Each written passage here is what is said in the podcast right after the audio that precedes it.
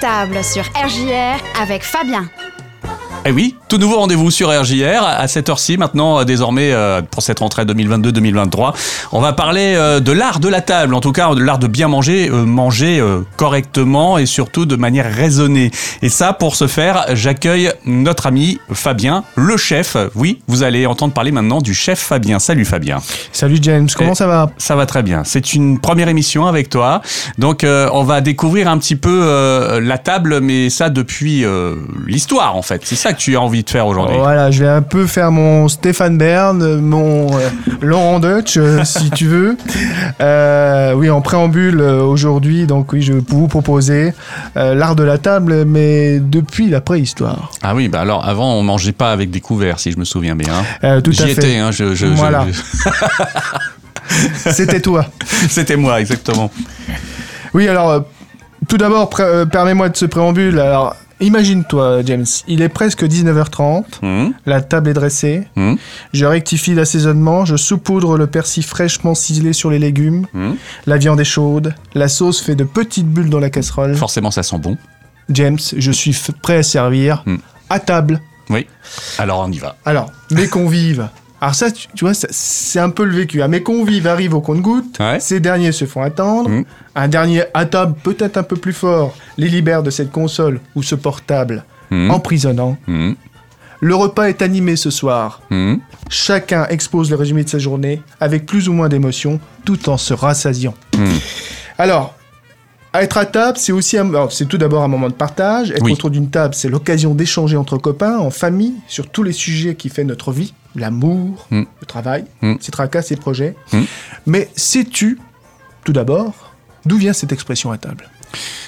Bah, J'imagine que c'est pour dire euh, venez à table. En fait, normalement, c'était venez à table. Tout à fait. Mais pour. en fait, il y a deux, y a deux euh, explications. Première, peut-être la moins plausible, les forces de l'ordre privaient le prisonnier de nourriture afin qu'il avoue et ensuite il se mettait à table. Ah, bah oui peut-être la plus plausible explication, au Moyen Âge, on prenait une grande planche, des mmh. tréteaux, mmh. et on mettait la table que l'on enlevait ensuite pour pouvoir avoir plus de place. Mmh.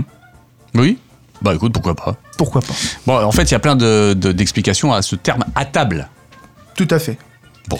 Alors, pour cette première chronique, euh, donc nous sommes à la préhistoire à l'époque euh, donc du paléolithique, hein, euh, à l'époque du Australopithèque, de l'Homo habilis, Homo erectus, je pense que tu connais ces, noms-là.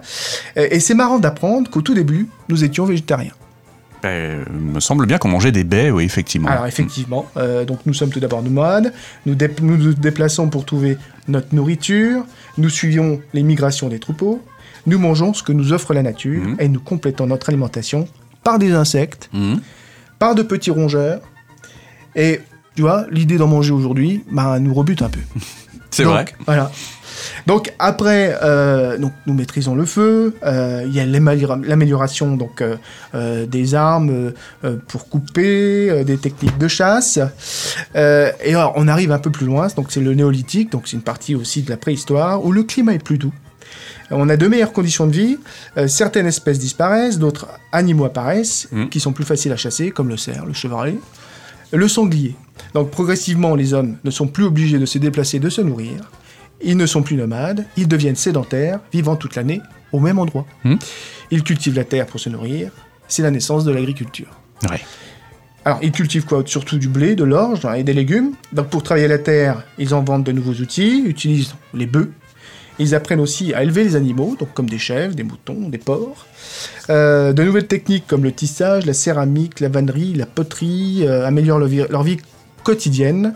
La production d'objets augmente, des nouveaux besoins apparaissent, les échanges se multiplient et s'étendent. C'est la création donc du commerce avec le truc. Donc, hmm. grâce à l'évolution euh, de l'agriculture, en parallèle donc, on, on, invente le, le troc.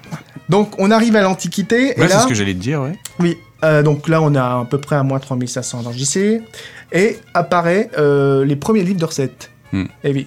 On a Alors, déjà des livres de a Il y a déjà- des traces de ça? Tout à fait. Ah Euh, On a déjà. Alors ça, c'est euh, un, un nom. euh, c'est Derecocari- Coquinaria, pardon. Ah, je l'ai pas travaillé celui-là.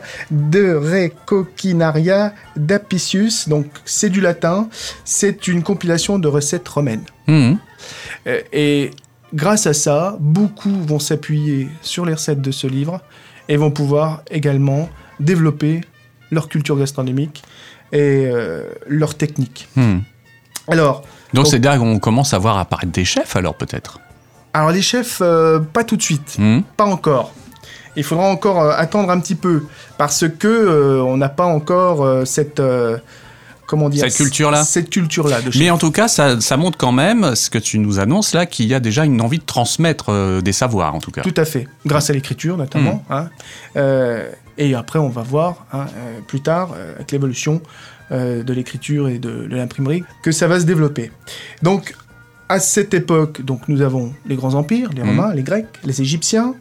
Euh, donc, il s'ajoute aussi à l'agriculture parce que euh, l'écriture comptable, c'est-à-dire on sait répertorier, on sait compter les animaux, on sait euh, combien on doit récolter, ce qu'on doit récolter. Donc là, on commence à maîtriser vraiment une, une- une optimisation de l'agriculture.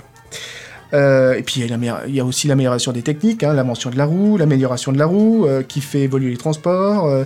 euh, et on arrive aussi à varier son alimentation. Alors, la chasse, la cueillette restent deux activités largement pratiquées. On mange encore des céréales. hein. Le poisson tient une place importante. oui. Ouais. On commence à produire du vin. Mhm. Et on utilise aussi beaucoup les plantes avec la médecine. Ce qu'on retrouve aussi encore aujourd'hui. hein, Donc là, c'est le début du Moyen Âge là en fait. Alors là, on est toujours, toujours dans l'Antiquité. Toujours Ouais, l'Antiquité, mais c'est la fin de l'Antiquité déjà. alors, on est vers la fin, tout à fait. Euh, C'est-à-dire que les grands euh, philosophes grecs, euh, les grands médecins grecs, romains, ont vraiment un- bâti les bases quoi, de Hmm. notre gastronomie et civilisation. Voilà, c'est ça. Parce que beaucoup vont s'en inspirer et ça va évoluer euh, en fonction de, de l'année. Alors, moi, je m'étais dit également euh, que mangeaient nos Gaulois euh, à cette époque-là. Et oui. Quand l'appétit va, tout va. Quand l'appétit va, tout va.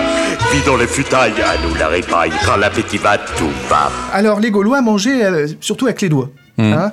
Euh, même s'ils disposaient de nombreuses pièces de vaisselle, euh, des assiettes, des coupes, des jattes, des bols euh, en céramique, à partir du deuxième siècle, les plus fortunés disposent de fragiles récipients en verre, ornés de relief. À table, chaque convive venait avec sa serviette. Mhm. Elle lui permettait de s'essuyer, mais aussi de rapporter chez lui quelques bons morceaux des plats servis. Ah, c'est le début du doggy bag. Tout à fait. T'as tout compris.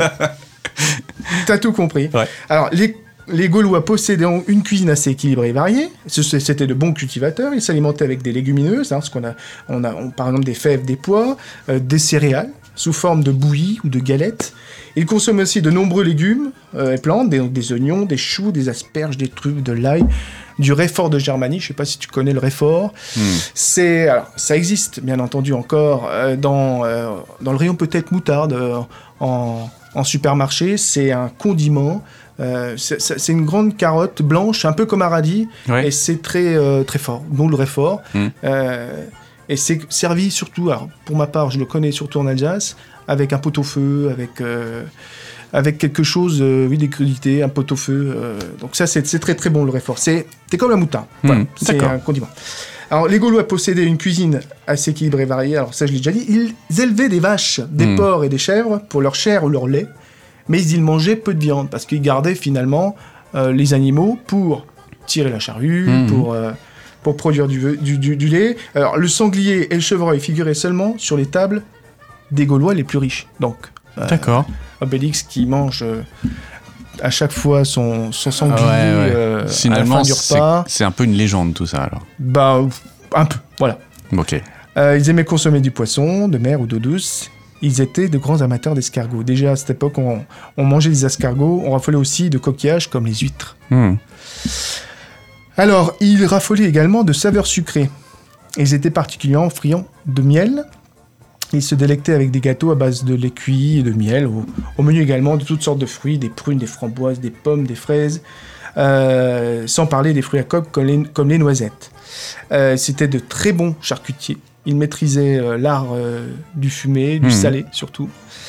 Euh, mais à l'époque, bon, ce- selon l'histoire, donc ils, ils ignoraient tous des épices. Ils, ils ignoraient tous des épices, c'est-à-dire Ouais. qu'ils mettaient moins d'épices que maintenant. Voilà. Oui, ils sont arrivés plus tard, les épices. Tout à fait.